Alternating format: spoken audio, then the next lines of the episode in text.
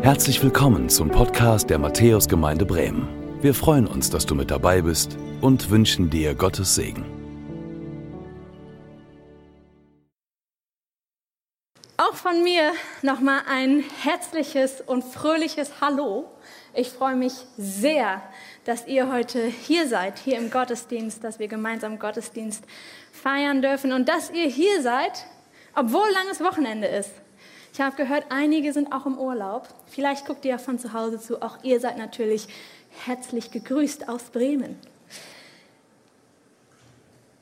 Im 10 Uhr Gottesdienst fangen wir die Predigt oft an mit dem Satz, Gnade sei mit euch und Friede von dem, der da war, der da ist und der da kommt, Jesus Christus, unser Herr. Und ich weiß, das ist ein bisschen ein etwas altertümlicher Satz vielleicht, aber ich finde ihn so gut. Ich wünsche uns, dass die Gnade Gottes mit uns ist und der Friede Gottes. Und das Schöne ist, wir dürfen wissen, dass es so ist. Ich glaube daran, dass Gott nämlich hier ist, dass Gott uns gnädig anschaut und dass er uns liebt.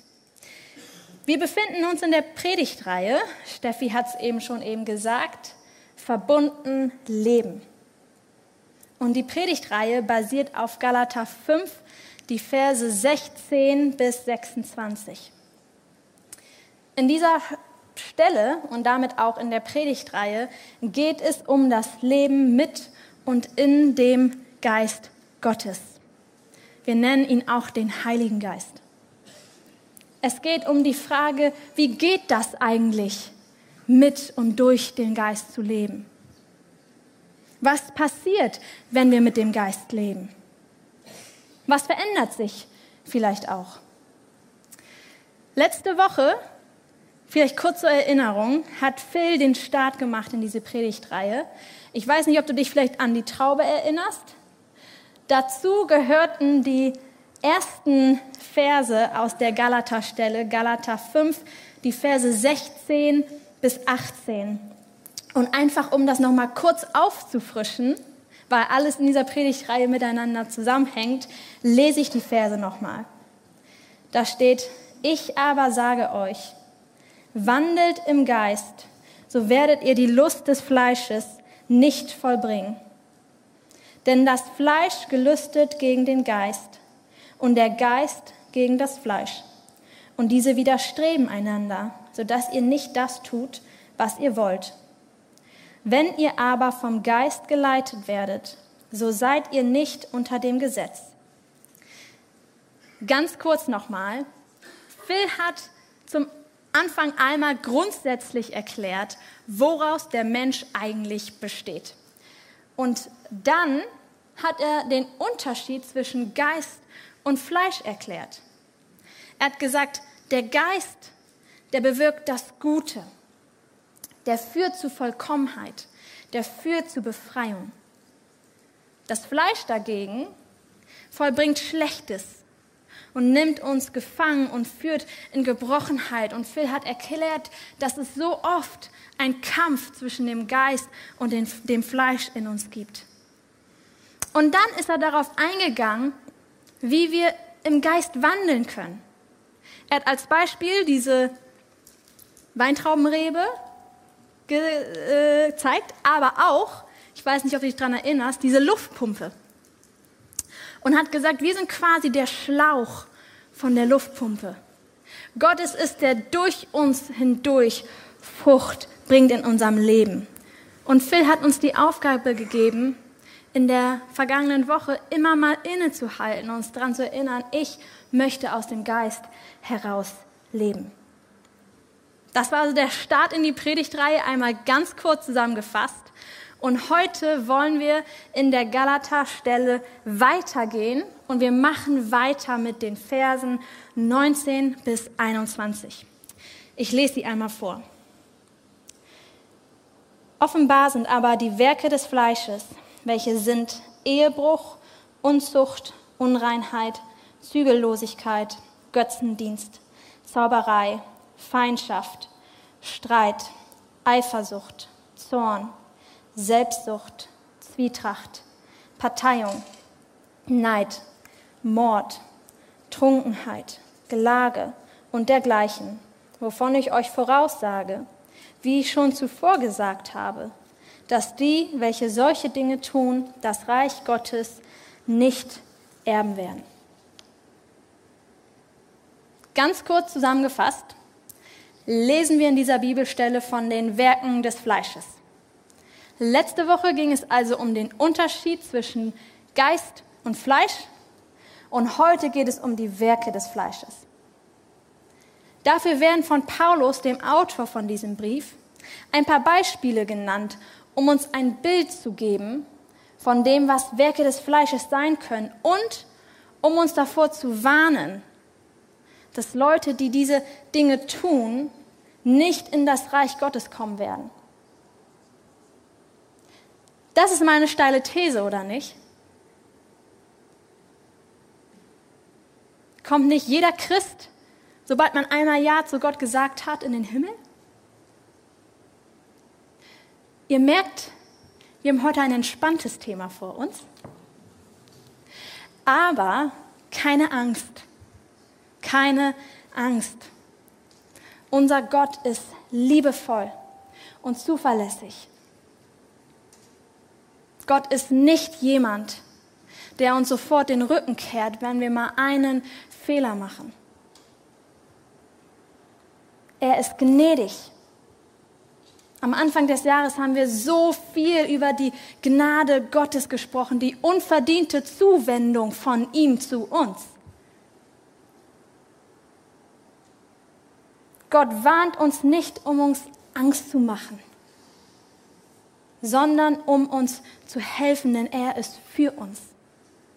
Gott ist für uns.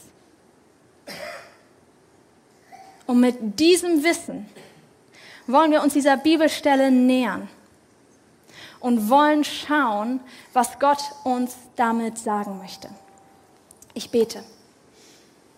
Vater im Himmel, danke, dass du gnädig bist. Danke, dass du treu bist. Danke, dass du uns lieb hast. Danke, dass du uns kennst und uns trotzdem lieb hast. Danke, dass wir uns auf dich verlassen können. Und du siehst diese Stelle, die herausfordernd sein kann. Du siehst, wem von uns diese Stelle vielleicht Angst macht,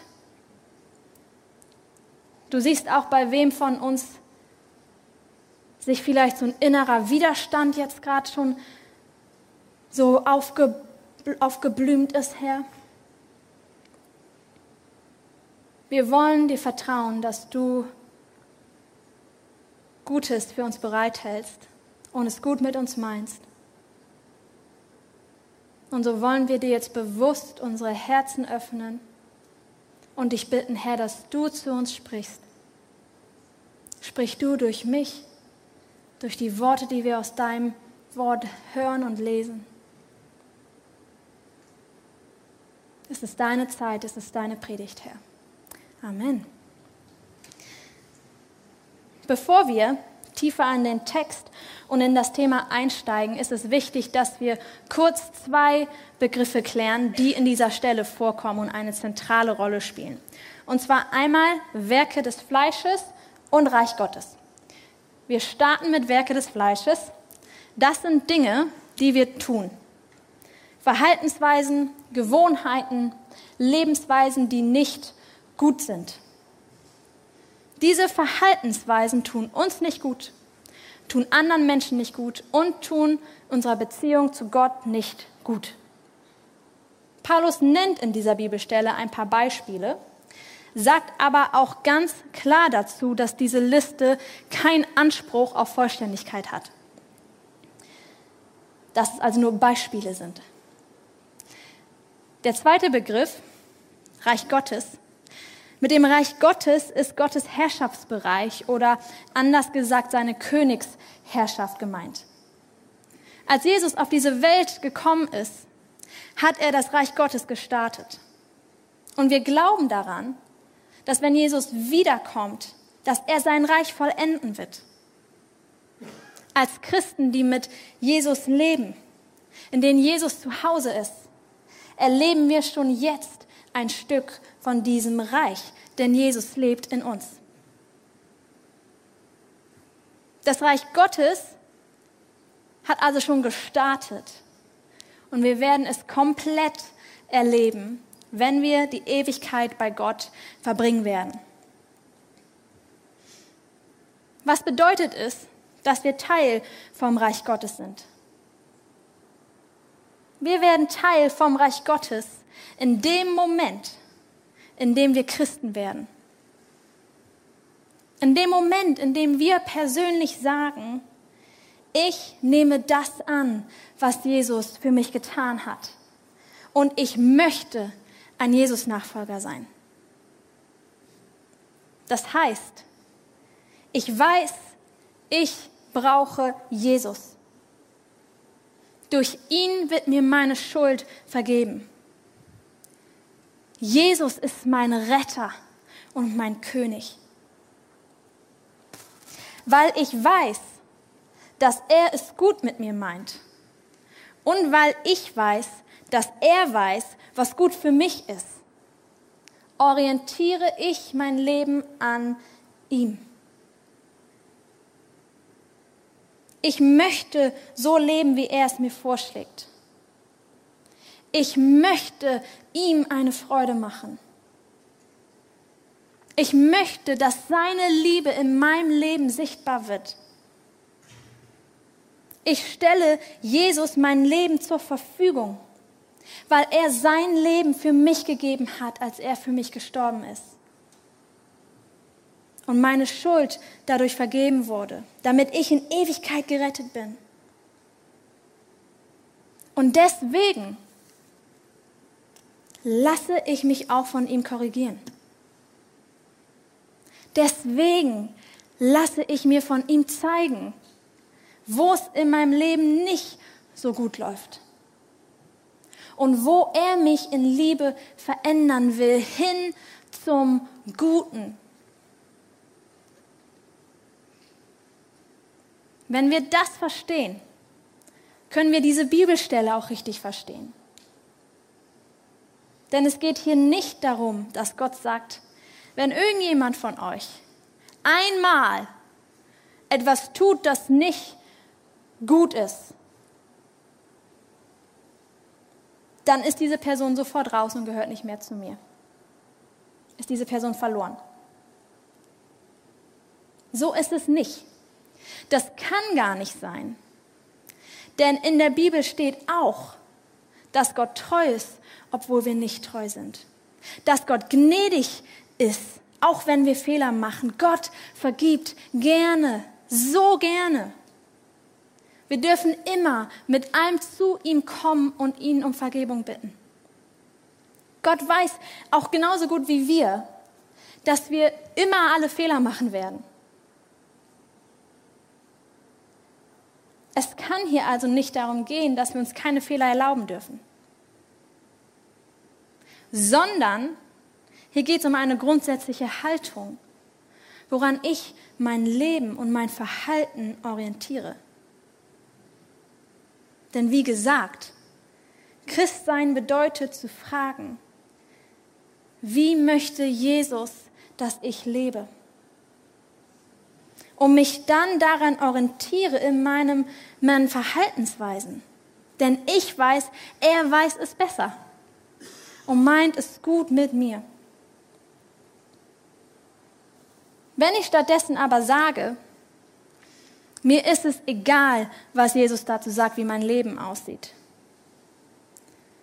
und wie mein Leben aussehen soll. Ich mache, was ich möchte. Ich lasse mich nicht von ihm korrigieren. Ich bleibe in meinen Verhaltensweisen, die ich für mein Leben wähle. Auch wenn ich weiß, dass sie nicht dem entsprechen, was Jesus sagt. Und auch wenn ich weiß, dass sie mir und anderen und der Beziehung zu Gott schaden. Wisst ihr, das ist eine völlig andere Grundhaltung und Einstellung. Und genau darum geht es an dieser Stelle. An was orientiere ich mich? Woran halte ich mich? Auf was höre ich? Zu wem gehöre ich? Es geht darum, diese grundlegendste Haltung von mir zu klären. Zu klären, was die Grundlage meines Seins ist. Man könnte auch sagen, was mein Wesen bestimmen soll, mein Charakter bestimmen soll, meine Gedanken bestimmen soll und in dieser Konsequenz auch mein Verhalten bestimmen soll. In Rema 12, Vers 2 steht dazu, und passt euch nicht diesem Weltlauf an, sondern lasst euch in eurem Wesen verwandeln durch die Erneuerung eures Sinns, damit ihr prüfen könnt, was der gute und wohlgefällige und vollkommene Wille Gottes ist. Wir sollen uns in unserem Wesen verwandeln lassen. Als Christ lasse ich mich von Jesus korrigieren. Als Christ frage ich danach, was Jesus möchte, wie ich mich verhalte und lebe. Als Christ lasse ich mich von Gott durch seinen Geist, der in mir lebt, korrigieren. Um diese grundsätzliche Haltung geht es an dieser Stelle. Das Erste, was wir aus dieser Stelle also mitnehmen können, ist, dass es wichtig ist, unsere Haltung zu klären. Es ist wichtig zu wissen, zu wem wir gehören. Zu wissen, ich bin Christ. Ich gehöre zu Gott. Ich bin Teil von Gottes Reich. Ich orientiere mein Leben an Jesus. Und deswegen frage ich, weil Jesus mich so liebt und er so viel Gutes für mich bereitet und weil bei ihm das gute Leben, das befreite Leben, das ewige Leben ist. Wie möchte Jesus, dass ich lebe? Wie möchte Jesus, dass ich mich verhalte? Und das tue ich, weil Jesus mein Retter und mein König und mein bester, bester Freund ist. Er meint es gut mit mir. Und durch ihn kommt mein Leben in Ordnung. Wenn du diese, deine Haltung geklärt hast, dann braucht dir diese Stelle aus dem Galaterbrief auch keine Angst machen, dass du vielleicht doch nicht gerettet bist. Denn wir finden in der Bibel ja nicht nur Warnungen, sondern auch Zusagen. Und eine dieser Zusagen haben wir heute in der Lesung schon mal gehört. Und die lese ich jetzt noch mal vor. Römer 8, die Verse 37 bis 39. Aber in all dem überwinden wir weit durch den, der uns geliebt hat. Denn ich bin gewiss, dass weder Tod noch Leben, weder Engel noch Fürstentümer noch Gewalten, weder Gegenwärtiges noch Zukünftiges, weder Hohes noch Tiefes, noch irgendein anderes Geschöpf uns zu scheiden vermag von der Liebe Gottes, die in Christus Jesus ist, unserem Herrn. Es passiert nicht mal eben schnell dass wir von der Liebe Gottes getrennt werden. Trotzdem darf die Galaterstelle uns eine Erinnerung sein, dass wir uns an Jesus orientieren wollen und uns von ihm korrigieren lassen wollen und uns von ihm verändern lassen wollen, weil wir wissen, er weiß es besser. Er hält Gutes für uns bereit. Er ist unser Retter und unser König. Vielleicht fragst du dich schon die ganze Zeit, warum hier Strauß Rosen steht. Vielleicht denkst du aber auch einfach, dass ich es mir gerne schön mache. Ich weiß es nicht. Ich mache es mir gerne schön. Aber zu diesen Rosen gehört eine Geschichte. Und zwar habe ich seit circa anderthalb Jahren einen Garten. Und dieser Garten gehörte vorher meiner Oma, ähm, weil ich jetzt in dem Haus wohne, wo sie vorher gewohnt hat. Und meine Oma, müsst ihr wissen, hatte immer da, wo sie gewohnt hat, wunderschön gepflegte Gärten. Sie hatte auch immer wunderschön gepflegte Rosen. Und als ich den Garten von ihr übernommen habe, wusste ich, dass man im Garten auch ein bisschen was machen muss. Dass man den ein bisschen pflegen muss. Wie intensiv so eine Gartenpflege ist, wusste ich allerdings nicht so recht. dachte immer, ach ja, das sieht doch so nett aus bei Oma. Ne? Und äh, vor ein paar Jahren hatte ich mich auch entschieden, jetzt einen grünen Daumen zu haben. Und äh, ich sag mal so, ich arbeite noch daran. ich habe jetzt so zwei grüne Pflanzen drin, die überleben. Und ähm, jetzt habe ich aber einen Garten. Und ich habe diesen Garten jetzt schon zwei Winter. Und ähm, ich habe es noch nicht einen Winter geschafft, den Garten winterfest zu machen. Ich habe gehört, sowas tut man. Aber ehrlicherweise bin ich im Winter auch gar nicht so oft im Garten und denke mir, warum soll ich den jetzt machen? Weil in der Regel gucke ich nur vom Wohnzimmerfenster aus in den Garten oder maximal, wenn ich mal zur Mülltonne gehe. Da kann ich mich aber auch gut vordrücken. Ähm, und dann muss ich sagen, stehen diese Rosen von meiner Oma ganz hinten im Garten. Und von meinem Wohnzimmerfenster aus sehen die auch im Winter ganz gut aus eigentlich. Also wenn ich da mal so gucke, denke ich, ja, die sind noch da. Super, grün ist auch noch dran. Jetzt ist es mir allerdings schon zum zweiten Mal passiert, dass Frühling wurde und ich wieder tatsächlich in den Garten gegangen bin und dann auch bis zu den Rosen gegangen bin. Und es ist nicht weit, müsst ihr wissen, vielleicht fünf Meter oder so. Ähm, und dann habe ich mir die Rosen angeguckt und gesehen, also so richtig nur grün ist das jetzt nicht. Da ist auch ganz schön viel braune, vertrocknete Stellen drin. Das hatte ich so von Weitem gar nicht gesehen. Warum erzähle ich euch das? Es ist wichtig, dass wir genau hinschauen, wie unser Leben aussieht. Wenn wir Dinge nur grob und von weitem betrachten, kann es gut sein, dass wir ein paar vertrocknete Stellen übersehen. Und jetzt habe ich ja zum Beispiel hier so diesen Strauß. Ne? Und ich finde, diese Blumen sehen eigentlich ganz hübsch aus. Was ihr jetzt vielleicht nicht so gut sehen könnt, ist, dass diese Blumen hier gar nicht mehr schön aussehen. Aber die habe ich einfach schön nach hinten gesteckt, sodass ihr die nicht sehen könnt. Und was ihr auch nicht sehen konntet, ist, dass hier es der Einblume schon so schlecht ging, dass der Kopf ganz abgefallen ist. Und so ist es auch in unserem Leben gut, wenn wir uns immer wieder Zeit nehmen, mal genauer hinzuschauen. In der Bibel steht übrigens in Epheser 5, den Versen 8 bis 13 folgendes. Denn ihr wart einst Finsternis, jetzt aber seid ihr Licht in dem Herrn. Wandelt als Kinder des Lichts. Die Frucht des Geistes besteht nämlich in lauter Güte und Gerechtigkeit und Wahrheit. Übrigens geht es nächste Woche um die Frucht des Geistes. Prüft also, was dem Herrn wohlgefällig ist und habt keine Gemeinschaft mit den unfruchtbaren Werken der Finsternis. Deckt sie vielmehr auf, denn was heimlich von ihnen getan wird, ist schändlich auch nur zu sagen. Das alles aber wird offenbar, wenn es vom Licht aufgedeckt wird.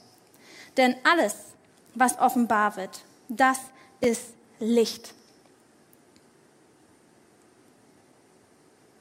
Gott weiß, dass wir immer mal wieder Dinge tun werden, Verhaltensweisen entwickeln oder schon lange haben, die nicht gut sind. Was Gott uns sagt, ist, tu nicht so, als ob das nicht so wäre.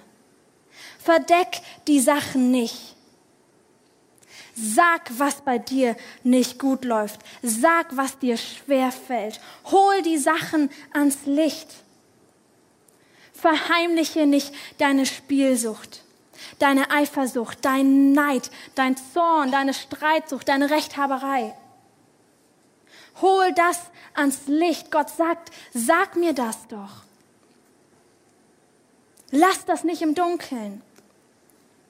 Denn wisst ihr, es ist nicht gut, Wenn wir unser Leben so pflegen, wie ich meinen Garten pflege, und wir einfach nicht richtig hingucken. Denn diese Verhaltensweisen von uns, die wir allzu gern ignorieren, die gehen nicht weg, nur weil wir sie ignorieren. Und diese Sachen tun uns, tun anderen und tun unserer Beziehung zu Gott nicht gut. Und deswegen ist es wichtig, immer mal wieder zu kontrollieren, zu reflektieren und sich die Frage zu stellen, ob es Bereiche in unserem Leben gibt, in denen eine Korrektur gut wäre. Vielleicht scheitert es bei dir schon beim Wollen. Das kenne ich sehr gut.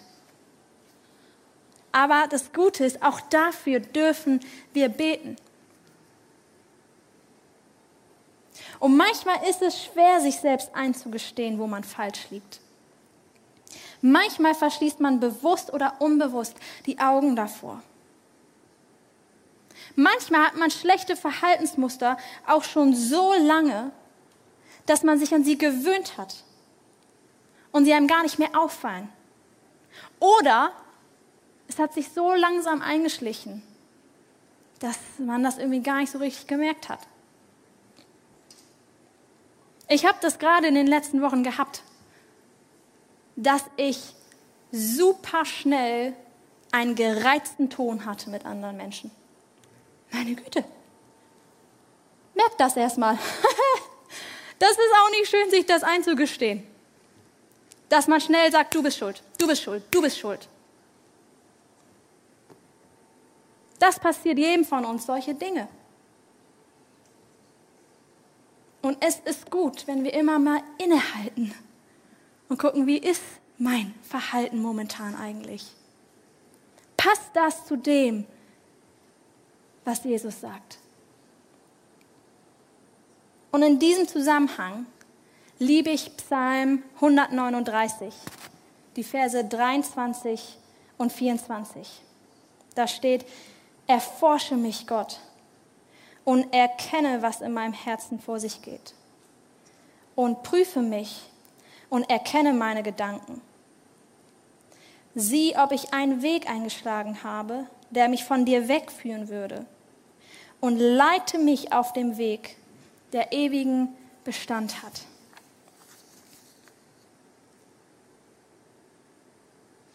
Wir sind mit Gott verbunden durch den Heiligen Geist, durch seinen Geist, der in uns lebt.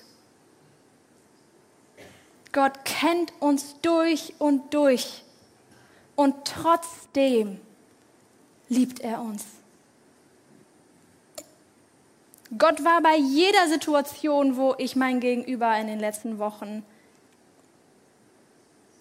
nicht nett angeredet habe, dabei. Und trotzdem liebt er mich. Und trotzdem liebt er dich. Und Gott weiß, wie wir was hören müssen, um es zu verstehen und um es sehen zu können. Und wisst ihr, deswegen macht es Sinn, Gott zu bitten, uns durch seinen Geist in uns zu sagen und zu zeigen, was nicht gut läuft, wo Korrektur dran ist. Denn wisst ihr, Gott ist so ein bisschen wie der Gärtner oder wie meine Oma. Gott weiß, was wir brauchen. Gott weiß, wie er sich um uns kümmern muss.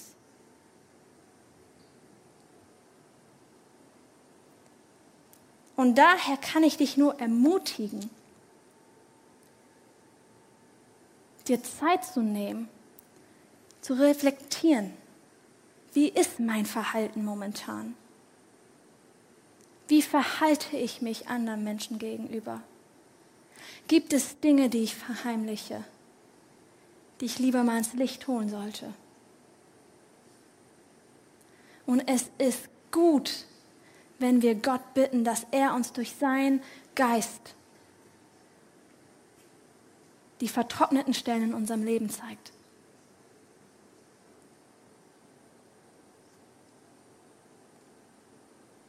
Bevor wir das tun, ist es aber eben auch gut, unsere Haltung zu klären. Zu klären, zu wem gehöre ich eigentlich? An wem orientiere ich mich? Und sich nochmal bewusst zu machen, ich bin Christ.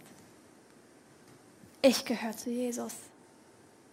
Und ich frage Jesus, wie mein Leben aussehen soll, denn ich weiß, er weiß es besser und er meint es gut mit mir. In ihm ist die Hoffnung, in ihm ist die Liebe, in ihm ist die Kraft, in ihm ist die Freude, in ihm ist das ewige Leben. Und ich weiß, es kann schwer sein, einen Blick auf die vertrockneten Stellen zu schwenken. Glaub mir, ich weiß, wie hart das ist. Aber ich weiß auch, wie viel besser es sich anfühlt, wenn man sich von Jesus korrigieren lässt. Denn Jesus ist es, der uns in die Freiheit führt, aus der Gefangenschaft heraus. Und so möchte ich dir heute auch eine Wochenaufgabe geben, wie Phil das letzte Woche gemacht hat. Und möchte dir die Aufgabe geben, dass du dir diese Woche Zeit nimmst, um zu reflektieren. Vielleicht möchtest du vorher die beiden Verse aus Psalm 139 lesen oder möchtest in deinen eigenen Worten Gott bitten, dass er dir durch deinen Geist zeigt, was gerade nicht so gut läuft. Und dass du dir dann Zeit nimmst zu reflektieren. Und dein Leben, die verschiedenen Bereiche durchgehst, zu überlegen, wie verhalte ich mich momentan. Und das abgleichst mit dem, was Jesus sagt.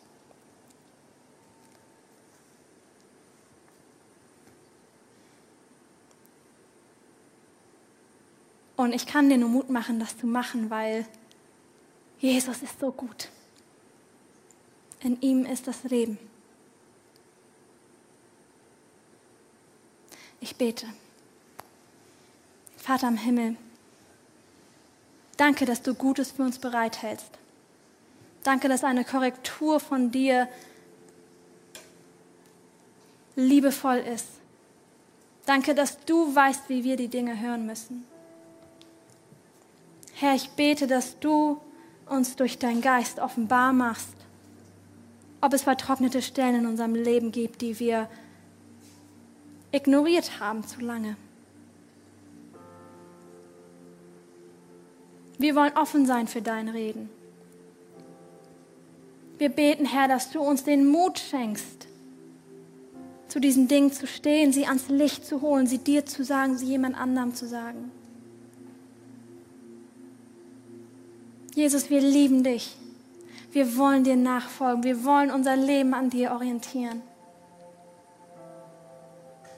Danke, dass du mit uns unterwegs sein möchtest. Danke, dass du uns gerettet hast, dass du dein Leben für uns gegeben hast. Sprich du zu uns.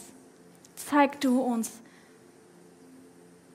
wenn es etwas auszuräumen gibt etwas gerade zu rücken gibt, Herr.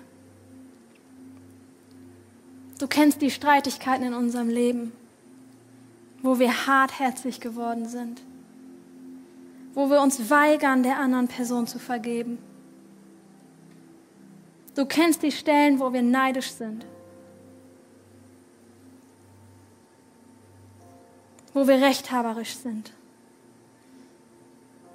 wo wir zornig sind und den Zorn nicht loslassen können, wo wir bitter geworden sind.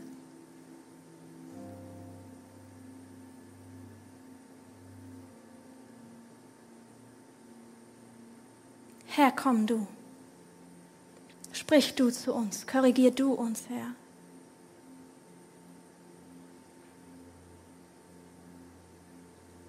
Amen. Wir wollen jetzt noch in eine Lobpreiszeit gehen. Und während der Lobpreiszeit werden hinten im Saal Beter bereitstehen und hier vorne werden wir auch zu zweit stehen. Wenn es etwas gibt, das du ins Licht holen möchtest, dann bist du herzlich eingeladen zu kommen. Wenn du aber auch einfach gerne einen Segen haben möchtest, bist du herzlich eingeladen zu kommen. Wir segnen dich gerne. Wir beten gerne für dich. Amen.